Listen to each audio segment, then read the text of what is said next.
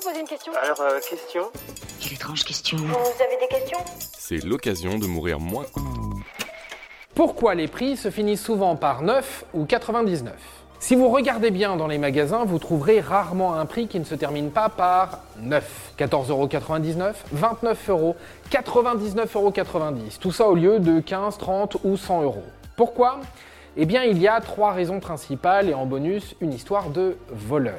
Je vous explique tout ça et restez bien jusqu'à la fin pour écouter le bonus. Allez, je vous balance 2-3 chiffres comme ça. Netflix, 8,99€. Spotify, 9,99€. La PS5, 399,99 centimes. Les prix semblent tout le temps se terminer par un 9. Selon plusieurs études, aux États-Unis, de 1 tiers à 2 tiers des prix se finissent par un 9.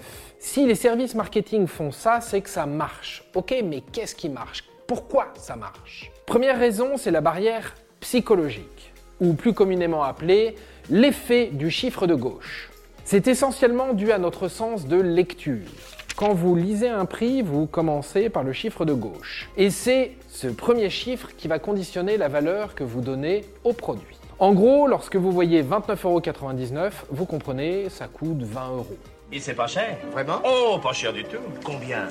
15 à 20 000 par personne Et pourquoi ça marche? Parce qu'on aime bien arrondir les prix, alors que mathématiquement, c'est faux. Deuxième raison, c'est l'effet comparatif. Souvent, quand on achète, on aime bien comparer, voir si on peut trouver un produit moins cher ailleurs. Et là encore, le chiffre de gauche prend toute sa valeur. Exemple, vous voyez deux produits en promotion. L'un passe de 73 euros à 59 euros. L'autre passe de 69 euros à 55 euros. On va faire un petit jeu. Sans réfléchir, quelle réduction vous paraît la plus intéressante? Je vous laisse 3 secondes. Normalement, vous avez opté pour la première. Parce que le chiffre de gauche passe de 7 à 5, soit moins 2. Alors que l'autre passe de 6 à 5 seulement, soit moins 1. Pourtant, c'est bel et bien la même réduction de 14 euros. Bah, je suis peut-être con, hein, comme tu dis, mais excuse-moi la c'est incroyable. Prenons un deuxième exemple. Avec les anciens prix affichés, un produit qui passe de 7 euros à 5,99 euros va paraître comme attractif. Vous pensez à une réduction de 2 euros, alors qu'en réalité, elle n'est que d'un euro et un centime.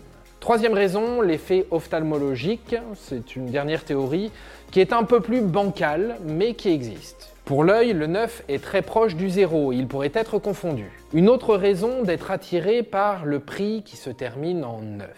Mais est-ce que ça marche vraiment, cette technique du 9 Eh bien oui et non. En réalité, tout dépend du type d'achat. Ça fonctionne si on ne connaît pas vraiment la valeur d'un produit. Si vous êtes déjà bien renseigné, le déclencheur d'achat ne sera pas sur le prix, du moins pas complètement, mais plus sur les caractéristiques que vous avez d'ores et déjà en tête. Un prix qui finit par un 9, ça peut aussi être à double tranchant. Quand on achète, on cherche toujours à équilibrer entre trop cher et le pas assez cher. Trop cher signifie donc hors budget, pas assez cher signifie qualité de merde, pardonnez-moi de l'expression. Et quand le prix en neuf arrive, vous avez la sensation qu'un effort a été fait sur le prix. Un savant mélange entre qualité et promotion. C'est donc une bonne affaire. L'acte d'achat se déclenche. Et voilà le travail. Tu viens d'acheter une picoque, ma chérie, tu vas m'en dire des nouvelles. Ainsi, plusieurs études ont montré qu'un produit à 1,99€ a deux fois plus de chances d'être acheté qu'un produit à 2 euros alors que la différence est quasiment inexistante. On parle d'un centime. Donc, c'est que ça marche quand même plutôt bien. Bon, maintenant finissons avec cette histoire de voleur que je vous avais promise au tout début. La légende raconte que c'est un quincailler américain du 19e siècle qui aurait été le premier à afficher des prix avec des neufs à la fin. Pourquoi?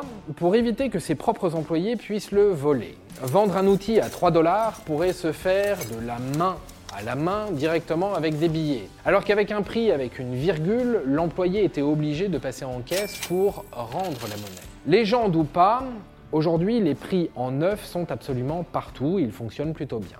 Et voilà, maintenant vous savez tout. Au revoir, messieurs, dames. C'est ça la puissance intellectuelle. Sapristi C'était un podcast de Genside. Attends, avant de partir, j'ai juste un truc à te dire. Viens découvrir notre podcast Sexo, la question Q. Deux minutes pour tout savoir sur la sexualité féminine.